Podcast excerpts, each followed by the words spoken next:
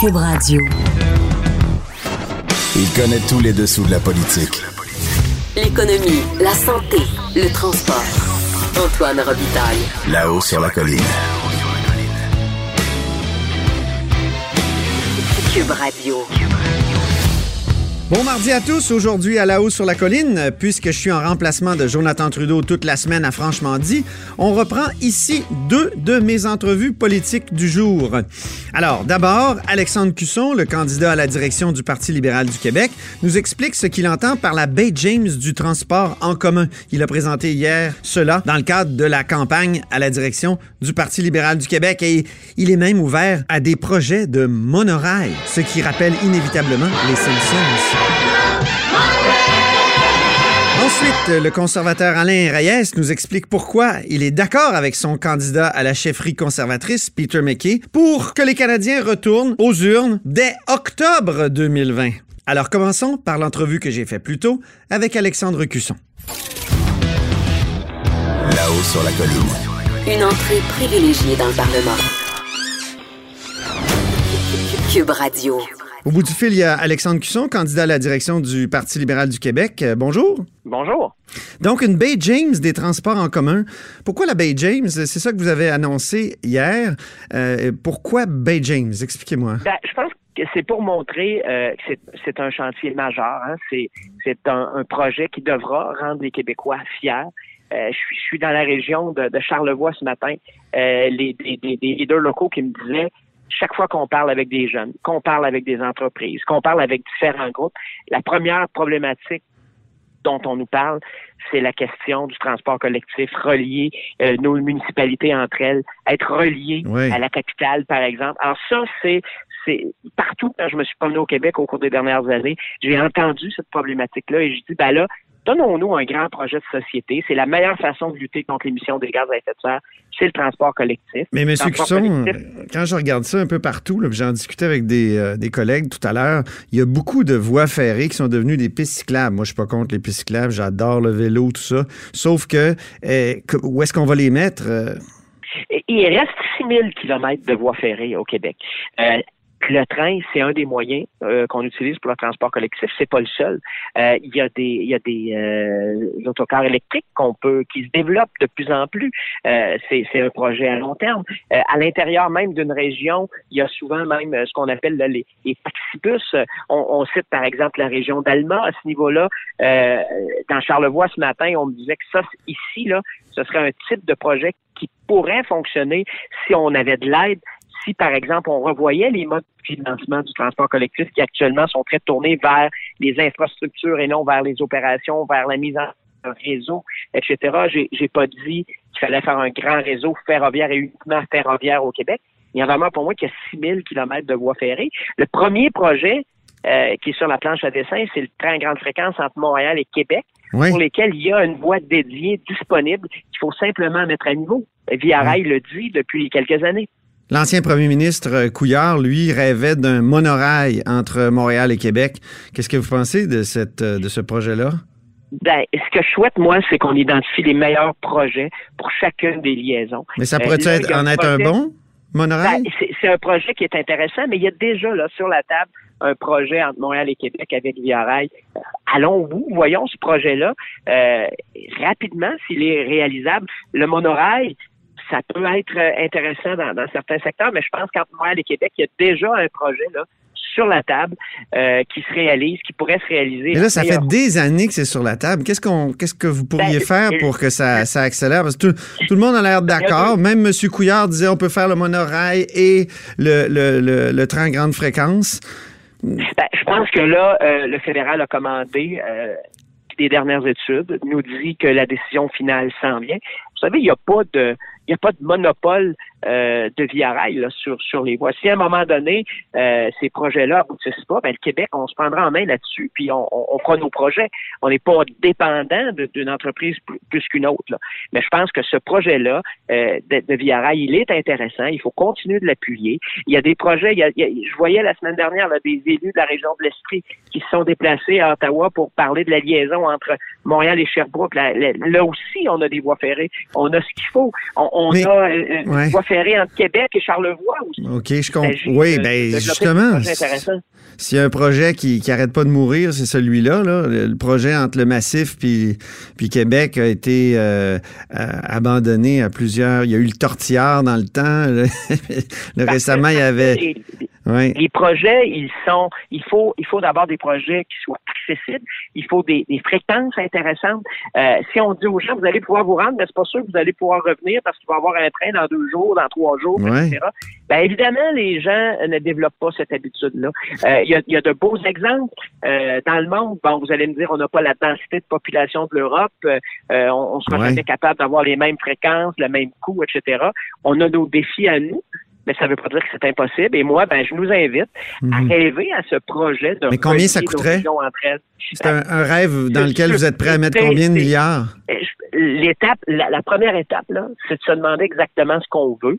Euh, Qu'est-ce qu'on veut dans chacune de nos régions? Pour moi, là, c'est le projet d'une génération. Alors, vous mettre Ouais. un coup aujourd'hui, ben, c'est les choix qu'on fera au cours des, des prochaines années. Ce que je Ouais. sais, par exemple, c'est qu'on dit que l'adaptation au changement climatique va coûter jusqu'à 4-5 milliards aux municipalités québécoises dans les prochaines années. C'est un coût, ça aussi, si on bouge pas, si on ne réduit pas les émissions de gaz à effet de serre. Oui, vous dites il faut déterminer ce qu'on veut, mais un leader, M. Cusson, là, c'est lui qui, qui Ah, donne la dis, destination. il me semble ben, que voilà. depuis le début de la, de, de- de la campagne, depuis que vous avez sauté dans le, dans le train de, la course, il me semble que justement, vous agissez pas en leader, vous vous donnez pas un objectif, vous, c'est Ben, très vague. L'objectif, non, il il est pas vague l'objectif. L'objectif, là, c'est de relier l'ensemble de nos régions. Faire en sorte qu'on puisse circuler d'une région à l'autre avec un transport collectif pertinent. Moi, je vous dis, là, actuellement, là, les premiers projets qu'on doit mettre de l'avant, qu'on doit réaliser, ce sont les projets de transport ferroviaire. Je vous en ai mentionné deux. Oui. Et là, vous m'avez parlé, vous m'avez parlé de Montréal et Via Rail. Maintenant- C'est pas un projet québécois, ça, Via Rail? C'est un projet Le fédéral? gouvernement du Québec est partenaire, mais oui, mais ce qu'on veut, c'est qu'il se réalise. On veut que nos régions soient reliées entre elles. On doit assumer du leadership. On doit dire, on veut que le projet se réalise. On doit prioriser le projet parce que dans les projets d'infrastructure, le Québec est là pour dire quel projet il priorise. Le Québec doit donc prioriser ce projet-là au niveau des, des programmes d'infrastructure. C'est ce que je vous dis. Et ensuite, ben, quand on Mais- s'assoit avec une région, quelles sont les liaisons qui sont les plus pertinentes? Ouais. Par exemple, dans Charlevoix, c'est les gens de Charlevoix, c'est avec les gens de Charlevoix qu'on va l'identifier. C'est pas moi qui va faire la carte. Vous Mm. dire, ben, on va faire un autobus entre la Malbaie puis Baie-Saint-Paul parce que ça va être pertinent. Il faut travailler avec nos régions. Et donc, ce projet-là, pour moi, c'est le projet signature du Québec que- pour la prochaine génération. Est-ce que vous accepteriez que le fédéral finance directement des projets avec les villes? Ben, le, le fédéral doit être partenaire parce que le fédéral investit. Non, c'est pas, c'est pas ma question, M. Cusson. Est-ce que vous acceptez que le fédéral passe par-dessus la tête du gouvernement du Québec et finance directement les projets des villes? Pour le transport collectif, Oui. ou, euh, ben, je pense que ce qu'on veut, c'est avoir l'argent du fédéral qui est destiné à nos villes dans le cadre d'entente entre les villes, Québec et les municipalités. Non, c'est parce qu'en septembre, M. Cusson, quand vous étiez. Oui, je suis d'accord. quand vous étiez à la tête de l'UMQ, c'est ça que vous réclamiez en septembre. Vous disiez il faut arrêter le chichi entre les gouvernements du Québec et du Canada.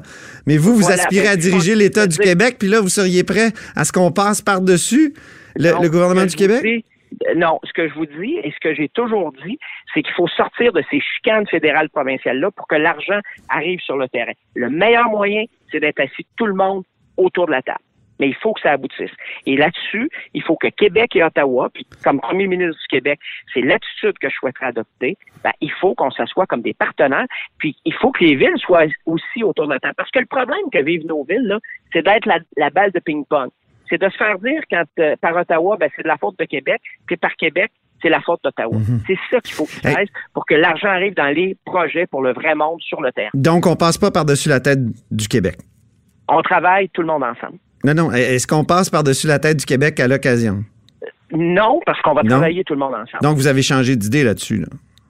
Non, ce que non, non, j'ai toujours dit qu'il faut travailler tout le monde ensemble. J'ai pas changé d'idée. OK. Mais dans le temps, vous disiez. Ce que je disais, c'est que si on réussit pas à s'entendre, s'il y en a un des trois qui veut pas s'entendre avec les autres, ben laissons les deux autres s'entendre.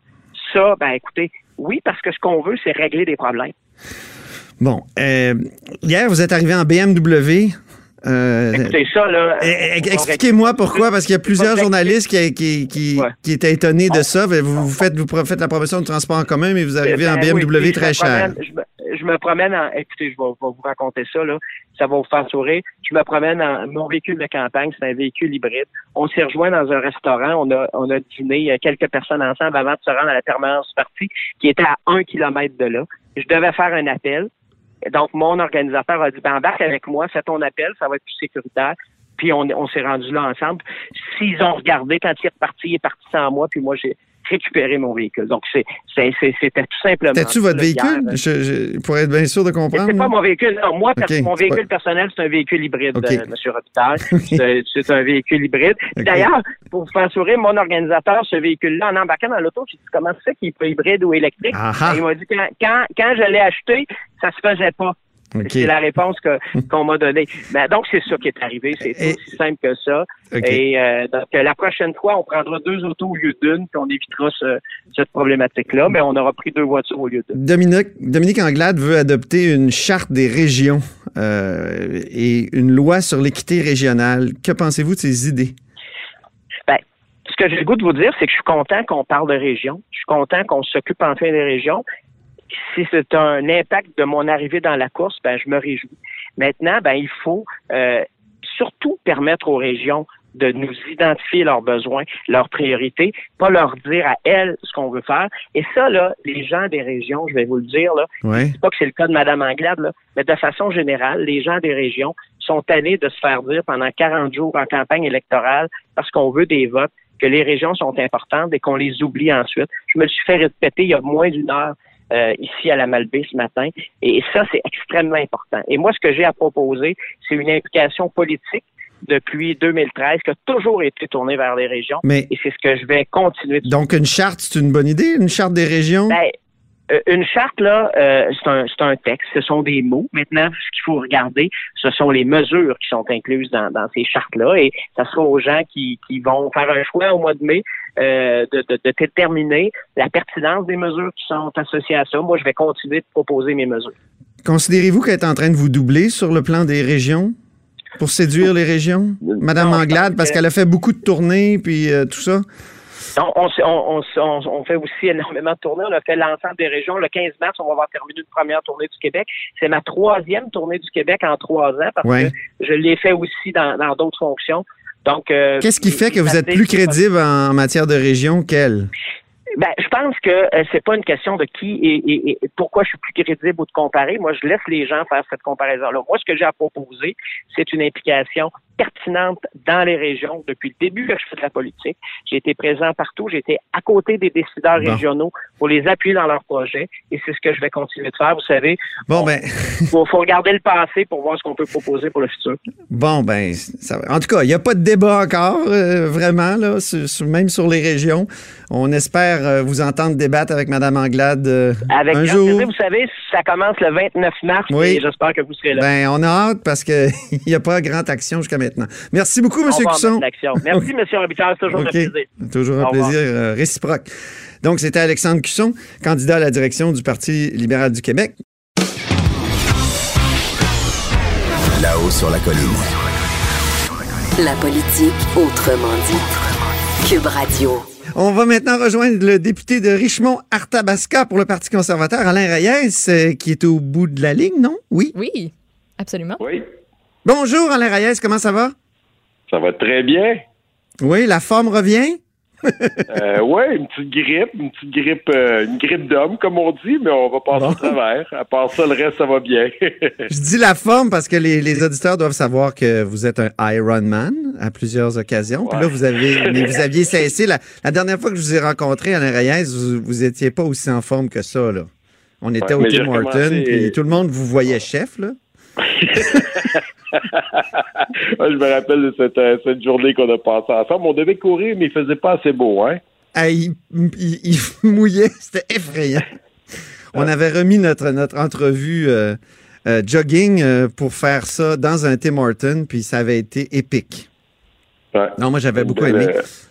Donc, vous- donc là, là, vous pensez être assez en forme pour retourner, pour ramener en fait les Canadiens aux urnes dès octobre prochain avec votre euh, avec le prochain probable chef Peter McKay? Ben, premièrement, on va nommer notre chef le 27 juin et euh, bon, comme le dit Peter McKay dans son cas, s'il est élu, euh, si les membres lui font confiance le 27 juin, il souhaite nous ramener aux urnes le plus rapidement possible, donc dès l'automne si possible, pour qu'on puisse se donner un gouvernement conservateur. Dès octobre, on retournerait aux urnes. Pensez, vous pensez pas que les, Québécois au Tim Horton de Victoriaville, mettons, est-ce que ça, ça leur tente là, de retourner aux urnes? Ben, je pense qu'on va pouvoir le voir euh, euh, un peu plus tard. Présentement, c'est peut-être pas l'opinion euh, des gens, mais en même temps, on voit ce qui se passe avec la crise avec les Premières Nations. On regarde l'économie qui commence à être chancelante. Les gens se posent la question pendant combien de temps les déficits, on va voir le budget qui s'en vient. Là. On sait déjà que les déficits vont être encore plus élevés que ce qui était prévu. Donc, plusieurs éléments qui nous laissent croire que les gens risquent de tenir beaucoup plus rapidement qu'on pense. Mais cela étant dit, on peut bien vouloir, mais on peut pas le faire tout seul. Il faut convaincre le Bloc et le NPD d'embarquer avec mm. nous. Donc ça, c'est une autre paire de manches aussi. Mais en même temps, je pense que c'est de bonne guerre euh, d'envoyer le message au gouvernement que s'il ne tient pas compte des oppositions, s'il ne s'assure pas de mettre en place des politiques qui répondent à une grande majorité des Canadiens, pas juste à ceux qui votent libéral, ben euh, il y a un couteau qui leur pend au-dessus de la tête et qui mm. est une élection potentielle si on réussit naturellement à convaincre les autres partis. Mais une élection, c'est pas très bon pour l'économie, en général. Moi, je me souviens de mon oncle commerçant de fourrure ici à Québec qui disait toujours Ah, quand il y a des élections, il y a des gens qui reportent des dépenses, qui font attention. Euh, est-ce que ça pourrait nuire encore plus à l'économie déjà qu'on a les blocus puis le coronavirus? Ben, en ce moment, je peux dire qu'il n'y a rien qui fait en sorte qu'on aide notre économie à rouler. On, taxe plus nos entreprises, on augmente la dette, euh, on n'est pas capable de gérer quelques crises que ce soit avec le gouvernement libéral. Là, je pense que c'est deux nouvelles crises. On pourrait en rajouter une troisième avec euh, l'avion en Iran. Là, qui est exposé avec des Canadiens à l'intérieur où on n'a encore aucune information. On n'en parle pas beaucoup médiatiquement, mais le gouvernement a fait supposément des menaces à l'Iran pour avoir accès aux boîtes noires. On les a pas. On regarde ce qui se passe au avec le coronavirus, où pas mal tous les pays sont en mesure euh, d'alerte et on est toujours à la remorque quand on se compare aux autres pays par rapport aux actions qu'on pose. Puis on n'a qu'à penser au blocus un peu partout au pays où là on est rendu, on, doit, on approche la quatrième semaine qui va commencer bientôt et on voit pas le bout euh, de cette histoire-là. J'accroche juste sur le coronavirus parce que tout à l'heure, euh, ma co-animatrice Maude Boutette disait qu'elle était un peu tannée de la panique autour euh, de, ce virus-là. Est-ce que vous, est-ce que, ben, je, vais laisser Maude poser la question. Qu'est-ce que, uh-huh. pose la question à, Alain Reyes. Tu disais tantôt, je suis tanné, on exagère. est-ce qu'on hein? exagère, M. Reyes? Et est-ce que Justin Trudeau et son gouvernement font une bonne job là-dessus? Ben, moi, je, je la question. vous allez me dire, là, je réponds pas à la question, mais depuis les premières journées, on pose des, questions au gouvernement sur des questions très simples. Où sont les Canadiens qui étaient dans tel ou tel avion, où il y a des, cas qui ont été détectés? Et en aucun cas, on a réussi à avoir des réponses claires par rapport à ça. Euh, lorsque c'était de rapatrier des Canadiens, euh, drôlement, tous les grands pays du monde l'avaient fait. Nous, on était à la remorque pas nécessairement juste à cause de la gestion parce que de cette situation-là, de cette crise-là, mais aussi le fait que nos relations avec les autres pays se détériorent à chaque année sur le gouvernement libéral, qui fait que c'est plus compliqué pour nous de faire des affaires avec la Chine lorsqu'on a besoin euh, de travailler. C'est difficile pour nos diplomates de faire leur travail. Euh, on l'a vu dans toutes les gestions de crise depuis les cinq dernières années tout est plus long, ce gouvernement libéral de Justin Trudeau. On dirait qu'il n'est pas capable de prendre une décision. On dirait qu'ils ont peur de leur ombre. On le voit dans la question des blocus, la même chose. Euh, donc, c'est dans ce sens-là qu'on dit qu'on souhaiterait avoir des réponses. Et la population, ce qu'elle souhaite, c'est justement qu'on puisse répondre à leurs inquiétudes, à leurs préoccupations, pour éviter cette escalade d'inquiétudes, comme vous le dites, qui fait en sorte que maintenant, on, on en vient année, puis on dit, bon, s'anticiper qu'une autre grippe, puis est-ce qu'on est en train de faire une grosse histoire? Mais quand on a l'Organisation mondiale de la santé qui envoie euh, un avis de risque de pandémie, ben il y a un risque qui est là. Puis si on fait rien, puis ce risque-là se concrétise, ben là, je pense que ça risque d'être une catastrophe. Là. Puis, Donc, on- oui. ben, oui, vas-y, mon. Écoute, j'en profite pour vous amener sur, sur un, un autre terrain en même temps parce que, tu sais, je dis que je suis un peu tannée de toute cette espèce de panique-là. Tu sais, je trouve qu'il faut, faut être prêt, ça, c'est sûr et certain. Mais euh, je suis tannée aussi des. euh, puis on dirait que je le vois venir de loin si on va en élection en automne prochain. Je trouve ça plate, moi, quand on fait des campagnes sur le fait que le gouvernement précédent, là, il était tellement pas bon, puis qu'on nous expose tout ce qui était pas bon, puis j'ai tellement l'impression que ça va s'en aller vers là, puis dans un sens, ça contribue à notre cynisme côté politique. Je pense que c'est rien de bon qu'on s'en aille en, élection en automne prochain. Ben, si on va en élection à l'automne prochain, c'est parce que tous les partis d'opposition vont être sur la même longueur d'onde et on va considérer que ce gouvernement-là plus la légitimité de gouverner. Donc, c'est pas juste les conservateurs, c'est aussi le Bloc, c'est aussi le NPD. On n'a pas le choix d'avoir une coalition par rapport à ça.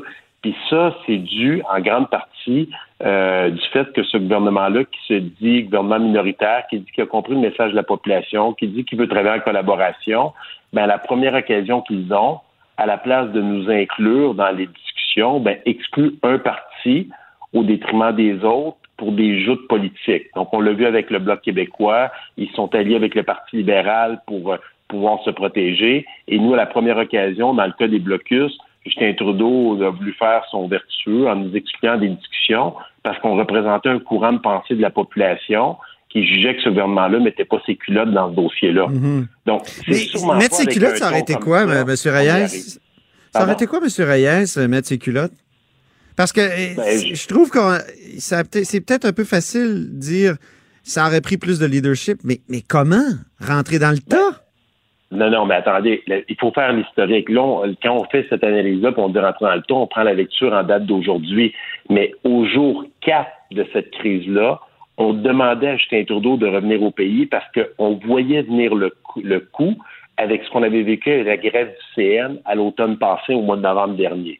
Justin Trudeau, à la dixième journée, a envoyé son premier ministre. Donc, pendant qu'il était à l'international à gérer son siège de l'ONU, il y avait, il y a trois, les gens ne savent pas, mais ce gouvernement-là a trois ministres responsables des affaires euh, autochtones des Premières Nations. Pas un, trois ministres qui sont responsables de ces Ouais. dossiers-là. Mais c'était le- les Ces Wet'suwet'en, c'était les Wet'suwet'en qui voulaient pas le rencontrer. Tout à fait, non, Ils mais disaient qu'il n'y avait pas le temps. non, mais on- avant même qu'on arrive à cette discussion-là, de la douzième journée, quand a dit ça, il s'est passé un temps. Le premier ministre, on sentait qu'il ne se préoccupait pas, qu'il ne voyait pas venir la crise. Il n'y avait aucune action qui était prise. À la douzième journée, il a convoqué son comité d'urgence. Ça a pris 12 jours avant même de dire, oh, peut-être qu'on a un problème.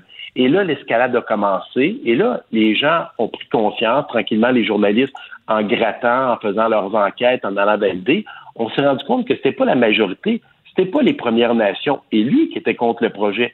C'était cinq personnes sur 13, ce qu'on appelle les chefs héréditaires, pendant le temps que les 20 Premières Nations concernées étaient tous d'accord avec le projet, que 85% de la population était d'accord avec le projet. Fait qu'on en arrive à un stade où on se dit, est-ce que c'est une minorité qui doit gouverner? Puis je vais même plus loin. Moi, un de mes amis m'a lâché. Il dit, Alain, ça sert à quoi d'avoir un premier ministre et 338 députés si cinq chefs héréditaires sont en train de dicter les règles au pays? OK. Là, mais que- je dis, là, la question, la reste ouverte, euh, M. Reyes. Qu'est-ce que- qu'est-ce qu'on fait? Parce que c'est un peu particulier, là, les rapports euh, du Canada avec les Autochtones. Qu'est-ce qu'on aurait pu faire? Ben, premièrement, on prend ses responsabilités puis on les pèle pas dans la cour des provinces puis des corps policiers. Donc, On la, GR. GRC? Ben, la GRC, clairement. Puis on n'essaie pas de dire, ben, c'est le problème, comme le premier ministre a fait en disant, ben, c'est le problème des, des provinces. C'est un dossier qui est de, qui est, qui est de 100 pour 100 compétence fédérale. Hmm. Euh, c'est un dossier qui touche les ressources naturelles, qui touche les Premières Nations. On envoie un message clair. On arrête de laisser sous-entendre. Puis là, on le voit, là. Ils ont supposément une entente. Personne ne sait c'est quoi cette entente-là. Pendant ce temps-là, les blocus continuent. On aurait, ils ont répondu à presque tous leurs, toutes leurs conditions. OK. Ils sont pas capables d'arrêter ça. Puis moi, je vous le dis, là, les gens s'en rendent pas compte, mais moi, c'était à tous les jours que j'ai des appels dans mon bureau, pas juste des agriculteurs pour le propane, pour la nourriture pour les animaux, que ce soit les entreprises. J'ai un, un- un fabricant d'acier qui dit, je suis plus capable de livrer mon acier, mes entrepôts sont vides, tout Ouais. est sur les, euh, les wagons. Puis là, ben, c'est le début de la chaîne de la construction. Donc, lui, s'il peut pas aller livrer ses poudres d'acier, on peut pas construire et tous les autres corps d'emploi par la suite sont mis sur le stand-by. Donc, des Mhm. cas comme ça, on en a plein d'histoires d'un boulanger qui n'a pas de farine, euh, qui est en, à risque de, de, de plus avoir sa, sa ressource première. Euh, Et on en a plein oui. d'histoires comme ça. Dites-moi quel parti pourrait faire tomber le gouvernement libéral avec vous? Ben, Parce que là, ça en prend juste un. Là. Vous, vous, avez, vous êtes une les- forte opposition. Non, mais ça prend plus que ça. Même juste avec un parti, on n'est pas capable. Il faut que le NPD et le Bloc décident de s'allier pour Mhm. qu'on fasse tomber ensemble le gouvernement. Au même titre que quand on a travaillé ensemble dans plusieurs projets, on a réussi toutes nos journées d'opposition depuis le début de ce mandat-là ont été gagnées par des partis d'opposition qui ont travaillé ensemble. Donc, les gens ont l'impression que euh, c'est Maud, c'est bien ça, euh, Oui. c'est coordinatrice avec vous? Euh, vous disiez, bon, on a l'impression que tout le monde critique, mais en ce moment, c'est parce que les gens n'en parlent pas, mais toutes les journées d'opposition ont été gagnées par l'ensemble des partis d'opposition qui ont voté ensemble sur des éléments euh, qu'on jugeait importants. Donc, on a réussi à s'entendre avec le Bloc, avec le NPD, même avec le Parti vert, puis avec les indépendants, certains projets qui étaient même déposés par le Parti conservateur. Donc, il n'y a pas juste du négatif à travers ça, mais c'est sûr que c'est ce qu'on le voit le plus souvent dans, dans tous les médias puis euh, dans les réseaux sociaux. En parlez-vous En ouvertement novembre? avec Ouais. M. Singh et M. Blanchette? Allez-vous prendre un café des fois pour jaser de cette possibilité-là, peut-être? Bon, on n'est pas rendu, je dirais, à genre de cette possibilité-là, mais on discute des autres des autres enjeux. Dans chacun des y a ce qu'on appelle les whips, les leaders, euh, qui discutent ensemble. Et même nous, on est dans la même euh, l'antichambre qui est en arrière un peu de la Chambre des communes. Lorsqu'on sort euh, des discussions, on est tous à la même place. Il n'y a pas de mur qui nous sépare. Donc, euh, tous les partis d'opposition, on cohabite ensemble, on discute ensemble. Euh, quand on sort de la joute partisane euh, dans la Chambre des communes, on se parle, je vous dirais, que la grande, grande majorité des députés, même les députés libéraux, dans certains cas, on a besoin de travailler avec eux pour nos projets de circonscription. Une dernière question en terminant. Vous êtes prêt à faire tomber le gouvernement, mais en novembre dernier, vous disiez, M. Reyes, il y a des choses sur lesquelles je pense qu'on va devoir conquérir le cœur des Québécois. Vous avez réglé ce problème-là entre le Parti conservateur et les Québécois? Ben, on, on commence. La course à la chefferie euh, a été déclenchée officiellement le 27 février, là, il y a quelques jours de ça. Euh, c'est les candidats qui sont dans la course qui ont à faire des propositions. C'est la première étape pour convaincre les membres euh, de, de les élire comme chefs. Ensuite de ça, ben, il y a tout le processus de revoir notre plateforme électorale et euh, de conquérir pas juste les Québécois, mais euh, les Ontariens, euh, les, euh, les citoyens des maritimes dans lesquels on n'a pas fait les gains qu'on espérait. Donc, les gens regardent ça beaucoup sur les notes du Québec, mais on a aussi beaucoup de travail à faire en Ontario, dans le Grand Toronto particulièrement, et dans les provinces des Maritimes, euh, pour pouvoir former un prochain gouvernement. Puis c'est le défi euh, des chefs qui sont là. Puis moi, de mon côté, ça va être euh, la question ultime que je vais me poser, en plus des trois conditions que je me suis, je me suis données, que j'ai rendues publiques. C'est qui va être le mieux placé pour battre Justin Trudeau lors d'une prochaine élection. Oui. Euh, je pense qu'on en a, on en a soupé euh, de la gestion de Justin Trudeau et euh, on a l'obligation d'offrir une alternative dans laquelle les gens vont se reconnaître. Et euh, pour ça, ben, on a du travail à faire dans plusieurs enjeux. Ben, très bien, Alain Reyes. Merci beaucoup.